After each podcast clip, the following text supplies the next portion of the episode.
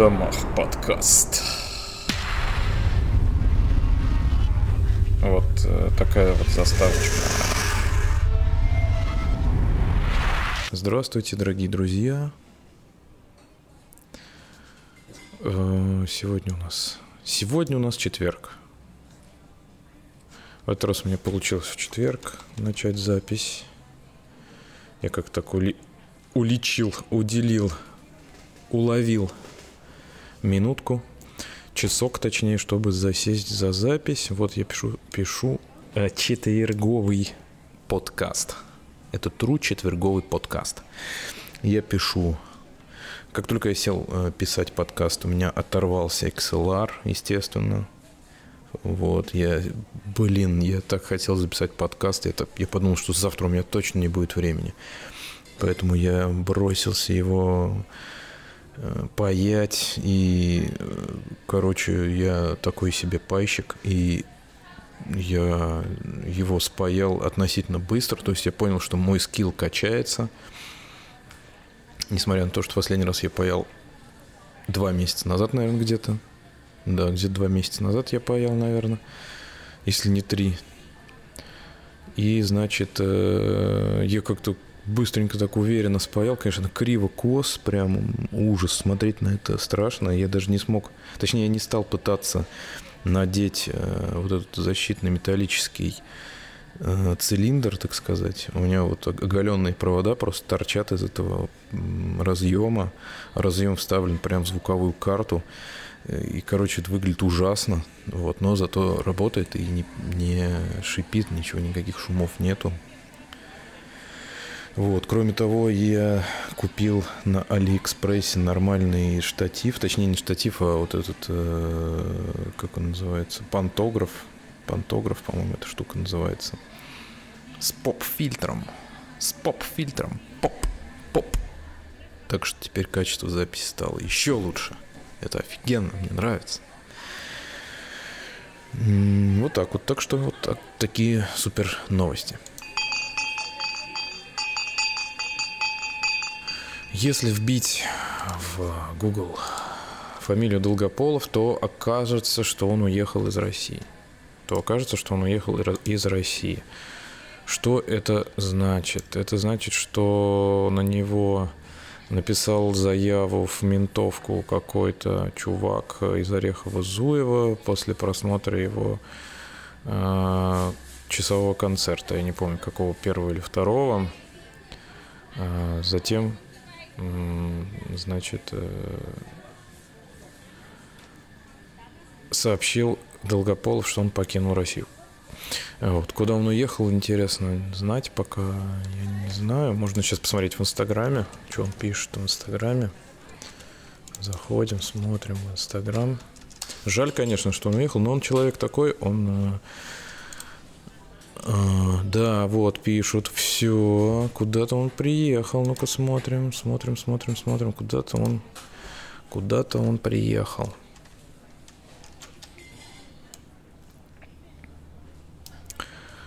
А, он выложил в инсту фотку на фоне а, какой-то стены, на которой изображен Путин на ней написано on the other hand и еще каких-то какой-то кучу каких-то других э,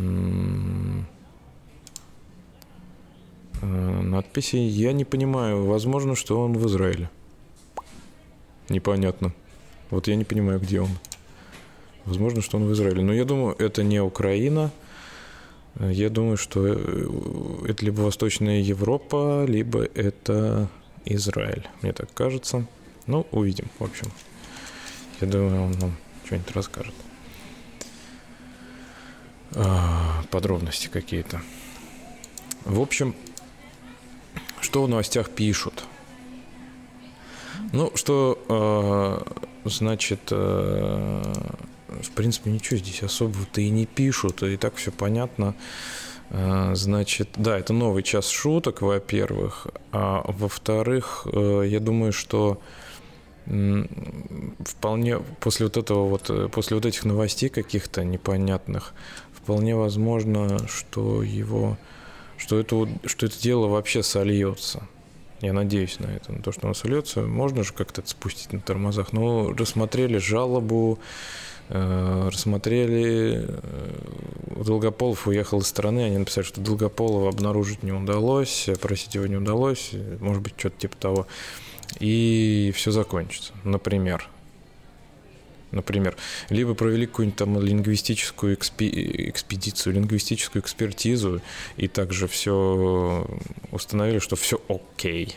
Ну, типа того.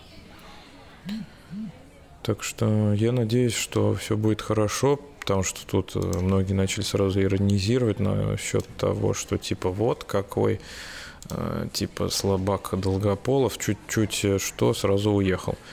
Ну, в принципе, он правильно сделал, как бы так и надо уезжать, когда чуть что, тогда и надо уезжать, а не когда ты, например, уже имеешь на руках подписку о невыезде, и у тебя стоят менты, например, на пороге, да, то есть, ну тут уже ты уже не уедешь никуда, да. То есть, в принципе, он сделал правильно. Он там, конечно же, это выглядит как паника, как, э, знаете ли, как, как бы как, как, как трусливое поведение, да, но это было бы трусливым поведением, если бы, например, Долгополов был э, оппозиционером, который там э, вот-вот должен был вывести 20 тысяч человек на площадь какую-нибудь, и поэтому, когда получил какую-нибудь угрозу от полиции, уехал, да, в этот момент. Но он не оппозиционер, он э, просто комик, и он видит, какие могут быть э, проблемы э, вот, у людей в нашей стране. А, поэтому он, мне кажется, он не трус и не, не паникер, он просто принял такое решение, он уехал. В чем проблема сейчас отсидится, вернется назад, мне кажется. Э, и это ему не мешает там писать шутки и даже выступать, возможно, сильно не помешает. Естественно, это ему помешает выступать в России, да, это помешает ему выступать в России, потому что для того, чтобы выступать в России, нужно быть в России. Вот. Э, это проблема, конечно. Ну, то есть жаль, что он уехал, вот я так скажу, жаль, что он уехал, жаль, что приходится так делать, но, в принципе, из всех возможных э, доступных способов обезопасить себя, он выбрал вот такой. Другого, кстати, я вот не припомню способа обезопасить себя. Можно, нет, есть, наверное, другой способ, например, взять адвоката и начать там рубиться Э, рубиться просто за свою, за правду, за правду рубиться. В принципе, вот такой второй способ. Он выбрал другой способ, ну и окей, окей, в принципе. Другое дело, что э, ну, хотелось бы, чтобы это дело разрешилось, скажем так, и чтобы все об этом знали, что э, там какие бы то ни было подозрения сняты, что э, дело рассмотрено, дело закрыто, Долгополов невиновен, грубо говоря. Вот. И все окей. Чтобы мы снова увидели Сашу в России. Это будет здорово. Значит, э, я где-то вот месяц, где-то месяц я пытаюсь питаться правильно.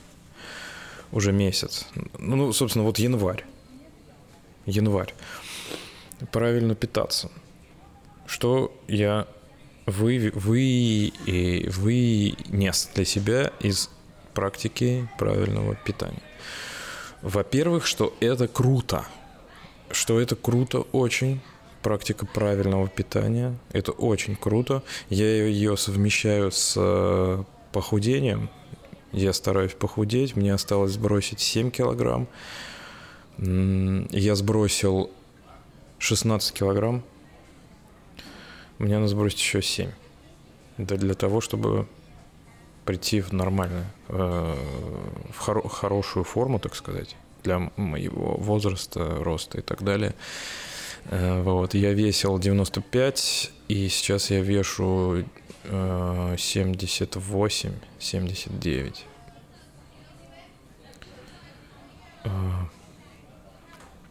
Вот, совмещать, конечно, с похудением тяжело, но э, с одной стороны. С другой стороны, оказалось, что именно правильное питание, оно способствует более хорошему похудению, более качественному, более быстрому, более безболезненному. Потому что когда я, э, я где-то примерно месяцев 6-7 худел, э, и ел обычную еду, то есть я, конечно же, перест... когда я принял решение худеть, я, э, конечно же, исключил мучное, вот. Но это, в принципе, все, что я исключил. Больше я ни в чем себя не отказывал. Более того, я иногда и мучное ел, и сладкое мучное я ел иногда. Ну, в общем, особо не парился на этот счет. Я просто считал калории, старался держать, держать э, калорийность э, дневную в пределах, э, ну, в различных пределах, там при разных э, массах я разные, э, разные разную сумму калорий потреблял в день. Ну, то есть, э, начинал я с двух с половиной тысяч и снизил до двух, грубо говоря, тысяч калорий в день для похудения. Вот, сейчас я перешел на полторы тысячи калорий в день, и плюс к этому я пришел к э, правильному питанию. Возможно, это вообще временное правильное питание, до момента, пока я не похудею окончательно. В чем оно заключается? Я начал э, отслеживать э, быстрые, медленные углеводы и отслеживать э, время их употребления. Быстрые углеводы я стараюсь вообще не есть, включая сахар. А, медленные углеводы я стараюсь, соответственно, не есть там после 3-4 часов. А, и я стараюсь есть еду, приготовленную своими руками, к тому же. Вот. И я стараюсь есть 5 раз в день, получается 5 раз по 300 калорий. Примерно так. Вот. И слежу за этим гликемическим индексом пресловутым. И вот к чему я пришел. Я пришел к, я пришел к сахарной ломке один, один день. Я переживал сахарную ломку, потому что я точно знаю, что я сахарный такой наркоман. Я очень люблю сладкое. И, в общем-то, я все детство жрал сладкое. Потом, когда я стал большим мальчиком, я стал покупать себе очень много сладкого. Я жрал, я жрал сладкое 10 лет. Я его жрал, и я жрал очень много сладкого. Я очень люблю сладкое. И слава богу, что я растянул этот процесс похудения, ну, почти уже на год, наверное, скоро, ну, в апреле будет год, наверное, где-то так, да.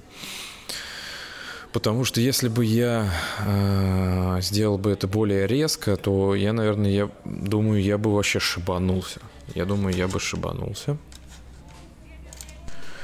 Ну, как сказать, э, шибанулся бы. Я имею в виду, что я, наверное, бы... Ну, мне было просто тяжело. Вот. А тут, так как я постепенно отказывался от, сначала от сладкого, потом я начал отказываться от мучного, или наоборот, я сначала от мучного, потом от сладкого. А теперь я понял, что я могу себе позволить сладкое, просто мне уже э, доставляет удовольствие не только мучное сладкое, не только сахарное сладкое, но и другое сладкое. Например, я уже нормально отношусь к фруктам. То есть я раньше не мог э, есть фрукты а вечером, например, вот когда после долгого трудового, так сказать, дня ты такой весь хочешь расслабиться, один из способов расслабиться был сожрать какую-нибудь булку сладкую, блин, или какой-нибудь блин там с вареньем, причем не один там, а до хрена, либо там какие-нибудь оладьи, там еще что-нибудь, пирог, э, шарлотку, какой-нибудь чизкейк, что-нибудь такое. Э, если бы э, я, например, такая мне пришла мысль, ну-ка давай-ка попробуем утолить этот, эту жажду сладкого с помощью фруктов, например, бананов, яблок или там груши. Давай, попробуй. Э, я бы, сожрав яблоко, грушу, банан, я бы подумал, блин, нет, надо сожрать чизкейк или булку или пирожок. Что-то надо сожрать. Или пачку печенья надо съесть. То есть это было бы невозможно. А сейчас я после того, как я начал отказываться от сахара, я понял, э, что я могу удовлетворить свою жажду вкусненького с помощью фруктов. С помощью сухофруктов, кстати, тоже. Вот, тоже, да, этих всех э, цукатов там и так далее. И, и это прикольно. Вот. Так вот, у меня был, была по-любому была такая вот сахарная ломка, когда я перешел на полторы тысячи калорий. Э, через недельку, даже не через недельку, даже быстрее, несколько дней я питался правильно. То есть я ел э, меньше 1600 калорий, где-то полторы тысячи калорий. И я не ел быстрых этих углеводов, и у меня организм жутко их затребовал где-то во второй половине дня. Это было прям вообще жесть. Реально была ломка. Э, я ее как-то так спокойно пережил на самом деле. Это я сейчас анализирую, понимаю, что это была жесть. Но на самом деле паники никакой у меня не было, ничего страшного как бы не было. Я просто это понял, что мне организм требует сахара, тупо сахара требует. Я ему никакого сахара не дал. Вот. И, в общем, продолжил путешествие по жизни дальше. И вот сейчас я нахожусь вот в этом состоянии. А, короче говоря, я начал быстрее худеть гораздо. Быстрее худеть и лучше себя чувствовать, особенно по утрам. Вот за это время я пришел к офигенным выводам о том, как важно спать 8 часов. Я себе сейчас ни в чем не отказываю, я стараюсь ложиться максимально рано, как только это возможно, потому что мне еще и вставать рано, мне вставать не позднее 7 утра, соответственно, вот я и стараюсь ложиться, чтобы в 11 уже спать. Это очень круто, когда ты не ночью не работаешь, когда ты ночью не работаешь и спишь, у тебя гораздо больше сил днем на работу. Ты лучше работаешь днем, и ты лучше отдыхаешь днем. В общем, сон ночной – это офигенная вещь, э, друзья мои. Вот. И плюс к этому, как бы, когда ты хорошо спишь, ну, тут, тут получается одно за другое. Тут получается такой круг, только он не порочный, а он, э, что у нас, э, антипод пороков, благо, благодетель, благодетелей. То есть это благодетельный круг такой, антипорочный круг, благодетельный круг. Когда ты хорошо спишь, ты соблюдаешь режим дня, то есть ты рано встаешь. А когда ты рано встаешь, у тебя появляется много времени. Э, ты посвящаешь время зарядке утренней, ты посвящаешь время утренней медитации, уборке дома ты посвящаешь э, время ребенку, ты посвящаешь время себе, ну и наоборот, то есть когда ты посвящаешь время себе и ребенку, ты можешь позволить себе лечь, э, лечь пораньше. Если ты делаешь зарядку каждое утро, ты можешь себе позволить правильно питаться, потому что ты заряжаешь энергией через э, зарядку, а не через быстрые углеводы. В общем, это все вместе дает отличный заряд бодрости. И помимо такого телесного заряда бодрости, ты получаешь еще заряд такого бодрости такой э, ментальной, ментальной, не только телесной бодрости, но ментальной, потому что когда э, ты ну, когда ты плохо себя ведешь, например, ты э, нажрался, бухой, э, на следующий день у тебя болит голова, ты себя ругаешь. Э, кстати, так делать не надо, то есть не надо себя ругать, но гораздо проще себя ругать, когда ты, э, бух, э, когда ты нажрался бухой, и у тебя, например, вылетели сутки э, из-за похмелья. Гораздо проще себя за это ругать, то есть лучше себя не ругать, но ситуация такая, что очень просто начать себя ругать. Вот. А когда ты себя неплохо ведешь, э, ты себе не даешь повода себя ругать. Ну, вы понимаете. То есть это такая обманка, уловка хорошая, очень хорошая уловка. То есть ты не будешь себя ругать за то, что ты, например, а, не, не, а, не ешь а, хуйню всякую. Ты не будешь себя за это ругать. Это просто бред и нелогично так поступать. Нелогично себя ругать за то, что ты правильно питаешься. И нелогично себя ругать за то, что ты по утрам делаешь зарядку. Это наоборот повод, чтобы себя похвалить лишний раз. И, и, и, и рекомендуется воспользоваться, воспользоваться этим поводом и похвалить себя. Э, таким образом, получается такая постоянная само, я не знаю, хотел сказать мастурбация, э, но какая-то само, самоудовлетворение такое получается. Ладно, окей. Э, не знаю, как это назвать, но, в общем, ты лучше себя чувствуешь не только физически, но и ты такой, такой, типа, такой думаешь, блин, ты, ты красавчик, чувак, ты классный чувак, ты молодец, ты, ты молодец, говоришь ты себе. Вот. Вот в связи с этим у меня тут было много размышлений на такую вот тему, что э, давайте пораз, поразмышляем на тему души, подсознания и таких прочих вещей. Э, значит, во многих религиях и во многих э, ну, учениях, да, философских течениях душа э, является собой некий некий фрагмент тебя или фрагмент не тебя, да, фрагмент личности, который, во-первых, не подвержен влиянию сознательного, да, то есть э, душа, она сама по себе, она как э, некая константа, ну не сказать, что константа, но это некая трансцендентная сущность, да, на которую ты не можешь как конечное существо каким-то образом повлиять. Душа, она живет по своим законам каким-то. Это, во-первых. Во-вторых, она является частью чего-то божественного. Вот. И в-третьих, она как бы над сознательным над тобой находится душа, да. Вот, а я же пришел к такому выводу за последнее время, вот наблюдениями за собой, наблюдением за, своими, за своим восприятием и за своими проявлениями, я понял, что э, под душой э, понимается, э, во-первых, что-то подсознательное, во-первых, что-то подсознательное, а во-вторых, это некий, некая такая вот сущность, э, которая существует помимо нас, помимо того отдела мозга, который отвечает за сознание. И все, что, э, ну не все, что, да, но, грубо говоря, если разделить, э, как бы разделить тело и душу, тело и душу, нет, разделить сознательное – и бессознательное, то то я вот в некой системе координат, которая мне сейчас э, пришла в голову не так давно, я бы бессознательное отнес бы к телу.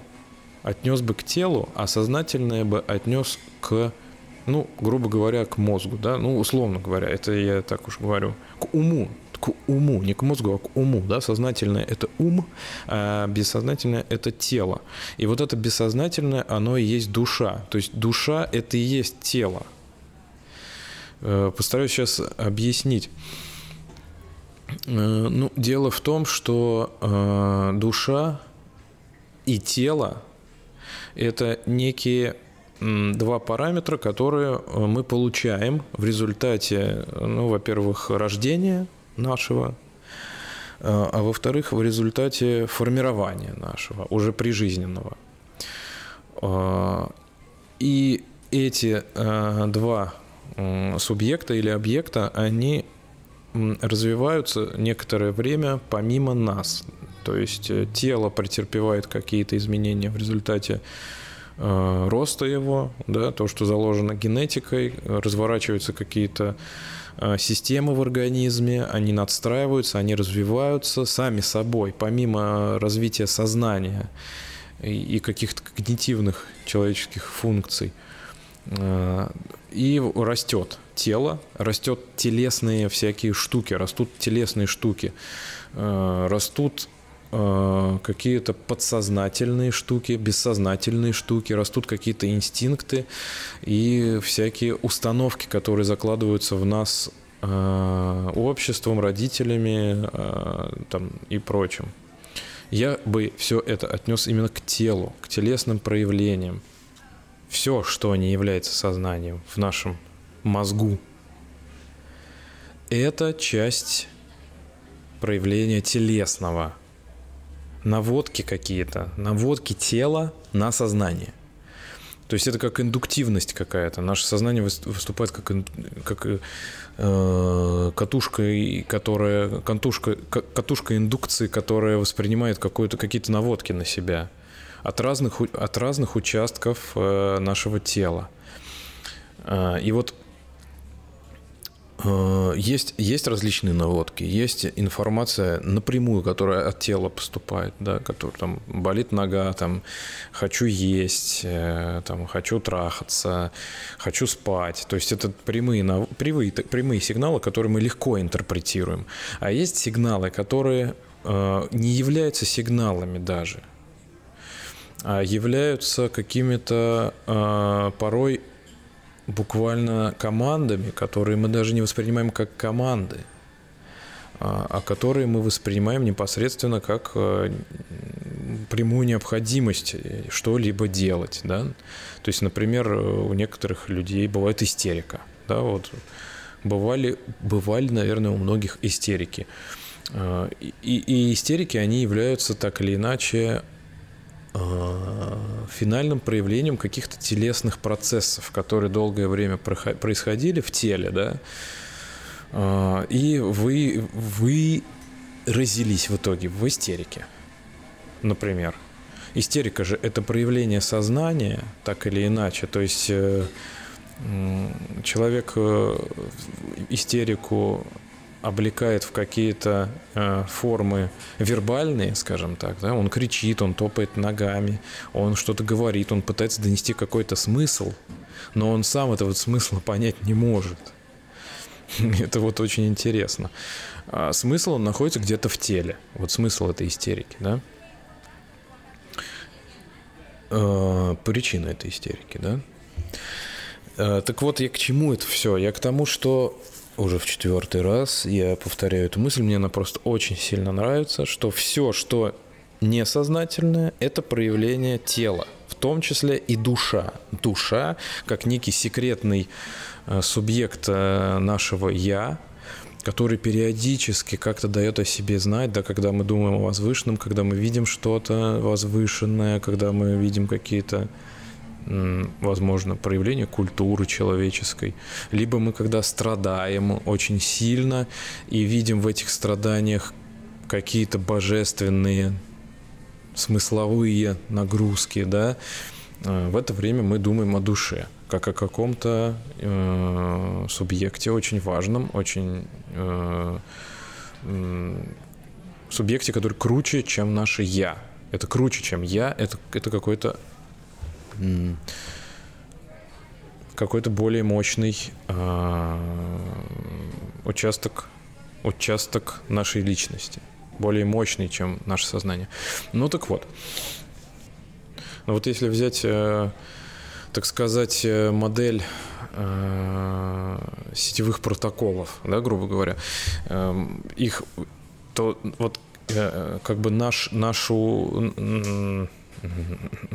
нашу личность, ее можно э, разбить на несколько уровней, да, на основ, в основе которой, э, в основе, в основе личности лежит некий физический уровень, да, это наше тело, это наше тело, вот как э, объект, как некий объект, как на какая-то среда, вот материя, ткани, вот физический уровень взаимодействия, и так пойти выше пойти выше, попробовать как-то по попробовать разбить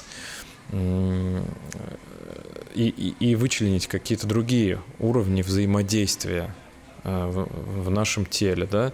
Если проводить аналогию вот в этой модели э, сетевой, то там есть физический уровень, канальный, э, сетевой уровень, транспортный, и еще какие-то, там их семь, в общем.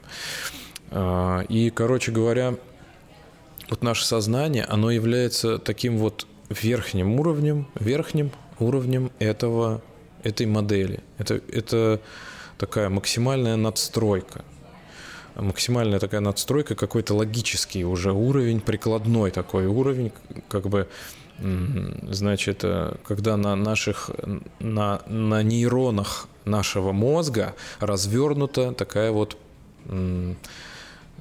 развернуто приложение, которое можно интерпретировать как сознание. Да, это некое приложение, которое было установлено на, на уровень э, нейронных, нейронной сети нашего мозга.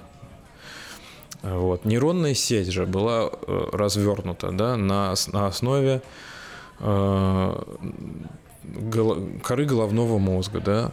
В коре головного мозга имеется некий мощный э, химический уровень взаимодействия, да, этот уровень нейромедиаторов, которые э, регулируют э, качество передачи данных между нейронами, да. Вот, а на верхнем уровне вот сознание, которое является операционной системой, установленной вот на, этот, вот, на это железо. Вот. И наше сознание склонно представлять, что есть некая сущность, которая надстроена над сознанием. А на самом деле вот эта вот сущность, она под сознанием.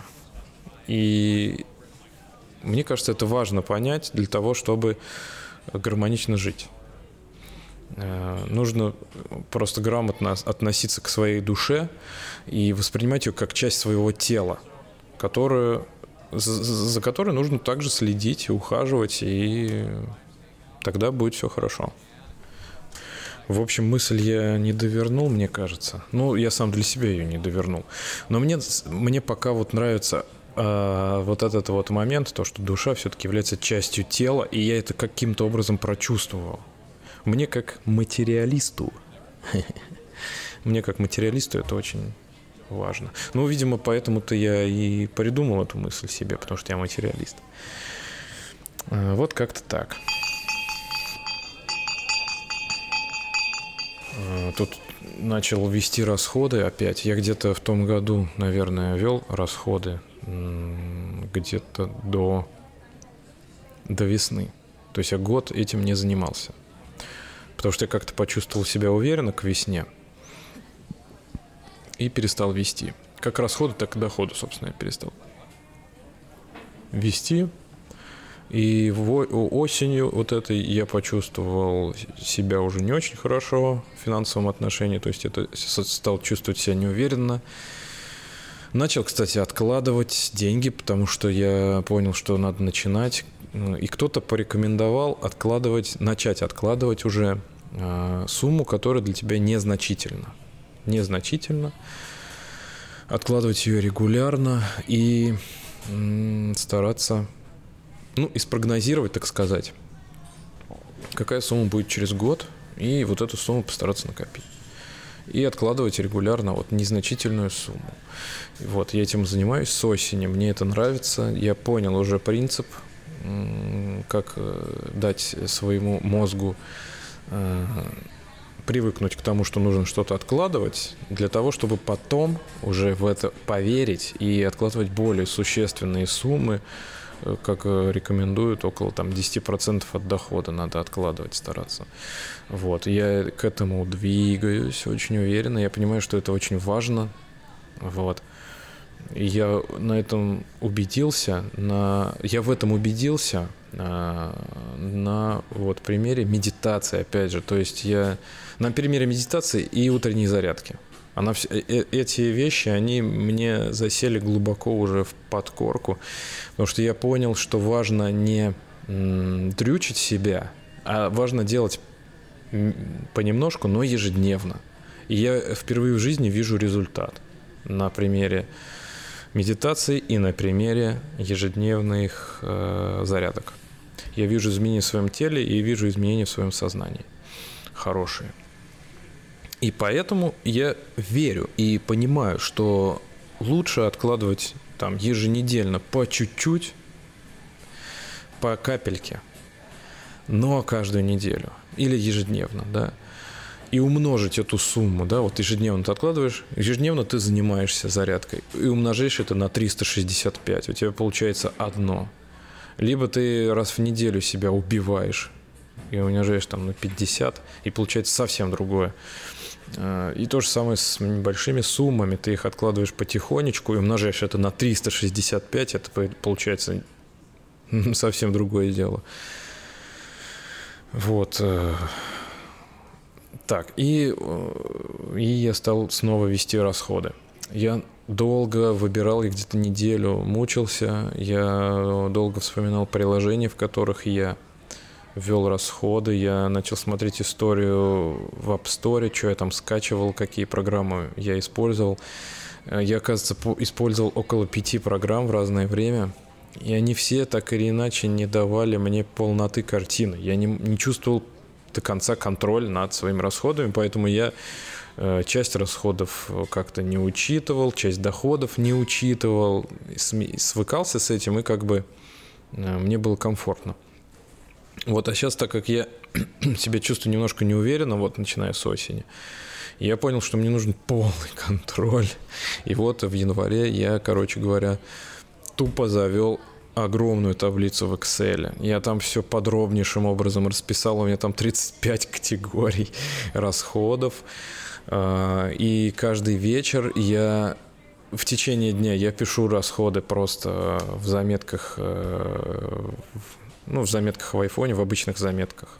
Просто я пишу расходы. Насколько, сколько потратил и на что потратил. Дальше следующая трата. Сколько, на что, сколько, на что. И все.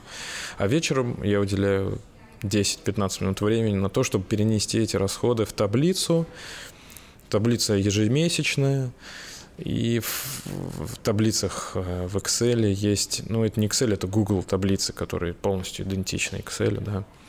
Э, там есть листы, то есть каждый лист это месяц, а столбец э, на листе это день. И у меня там где-то 35 категорий, и я когда их заполняю, я чувствую, что я все понимаю про себя, я контролирую каждый рубль, каждую трату. Вот. Это очень удобно. Удобнее, чем таблицы экселевские.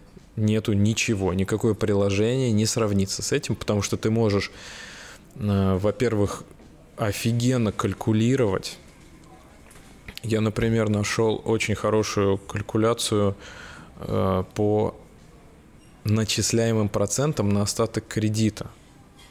И она, эту калькуляцию я вбил э, себе в Excel тоже, сделал таблицу для всех кредитов, которые у меня есть. И я вижу, сколько в день, в день, сколько в день я э, плачу за э, каждый из своих кредитов. У меня много кредитов сейчас, я их активным образом закрываю. И когда я вижу, сколько я в день э, отдаю процентов, я, я вообще совсем по-другому это все воспринимаю теперь. Это очень удобная вещь. В общем, таблиц... те, кто не может выбрать для себя приложение для учета доходов, расходов, ребята, потратьте час своего времени, заведите себе таблицу, которую вы потом сможете как-то еще поменять, изменить, потому что это же таблица, вы можете потом вернуться к ней как-то какие-то э, категории убрать, э, совместить их, передвинуть, э, вбить какие-то формулы для автоподсчета каких-то вещей вывести какие угодно диаграммы там и так далее. То есть это гораздо удобнее, чем любое приложение. Да, у вас оно не совсем в кармане, хотя и в кармане тоже, потому что Google таблицы можно скачать и там ввести расходы. Но у меня получилась такая большая таблица, что она помещается у меня только в моем 24 там, и 27 дюймовом мониторе.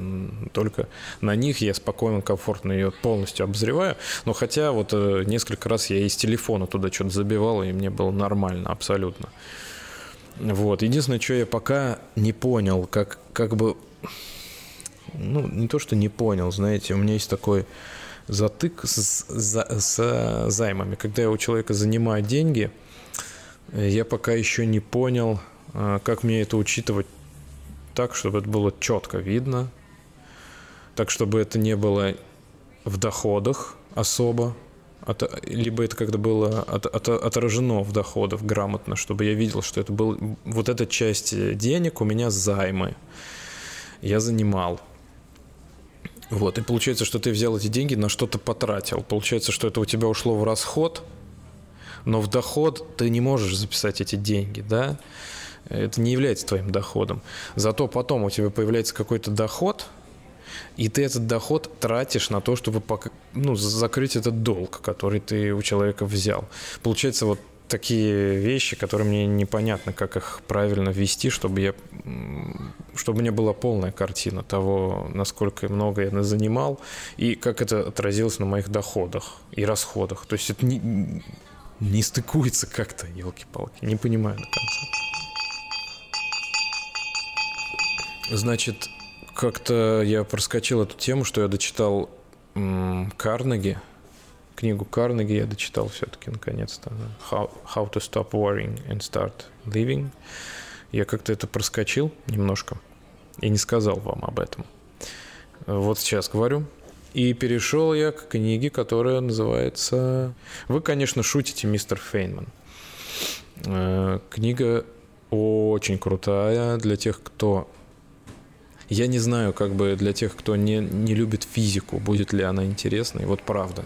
Вот вообще не понимаю, может ли она быть интересной для людей, которые не любят физику. Вот не понимаю.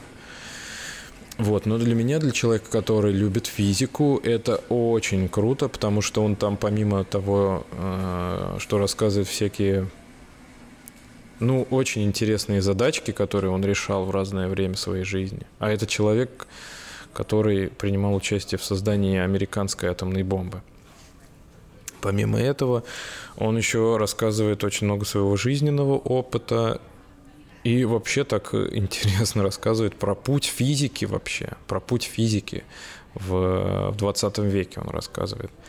Про путь физики на его личном примере, на, на, на его личной судьбе, как бы что он наблюдал, как физика развивалась. Это очень интересно. А, и он там буквально встречается с Эйнштейном, он встречается там с Бором, то есть с такими э, личностями феноменальными просто. Вот он с ними там встречается, он их видит, и он, их, он с ними здоровается, общается. Бор с ним консультируется по каким-то своим э, теориям, то есть он, он ему рассказывает о своей какой-то теории. Да. В общем, это интересная книга, очень всем рекомендую ее прочитать. Я ее пока не прочитал, но половинку уже осилил. Очень классная книга. Кстати говоря, раз уж мы заговорили об этой э, теме кни- книги э, Фейнмана, я тут вспомнил об одной своей старой мыслишке о том, что меня вообще бесит атомная энергетика. Что меня она реально бесит. Потому что, ну вот есть э, ядерная энергия, да, которая преобразуется в тепловую.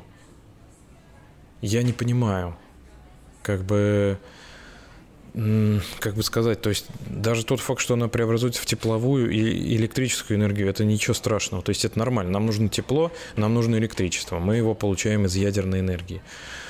Но неужели нельзя, нельзя получить электроэнергию другим способом, чем кроме как нагревом воды, ее испарением и вращением турбин – может, я чего-то не знаю. Нет, я-то точно что-то не знаю. Но это какой-то бред.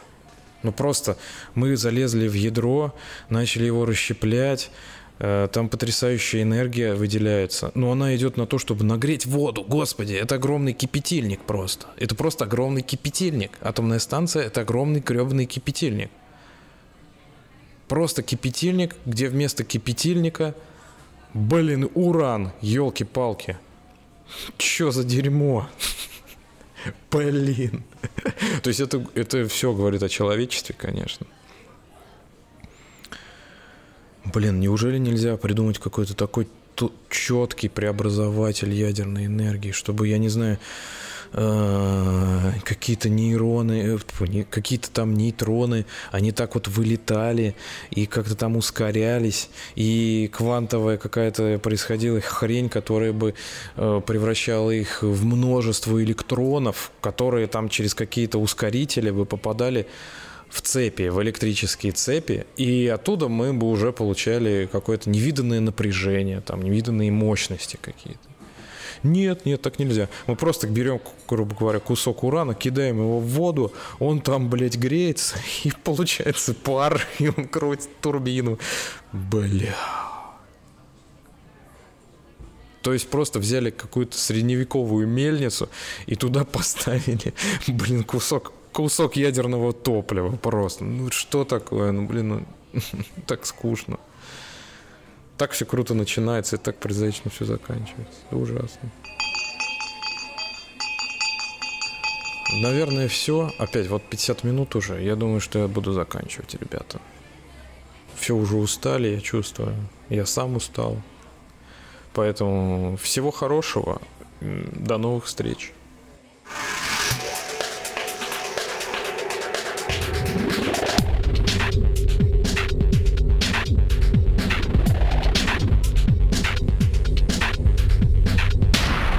Домах подкаст.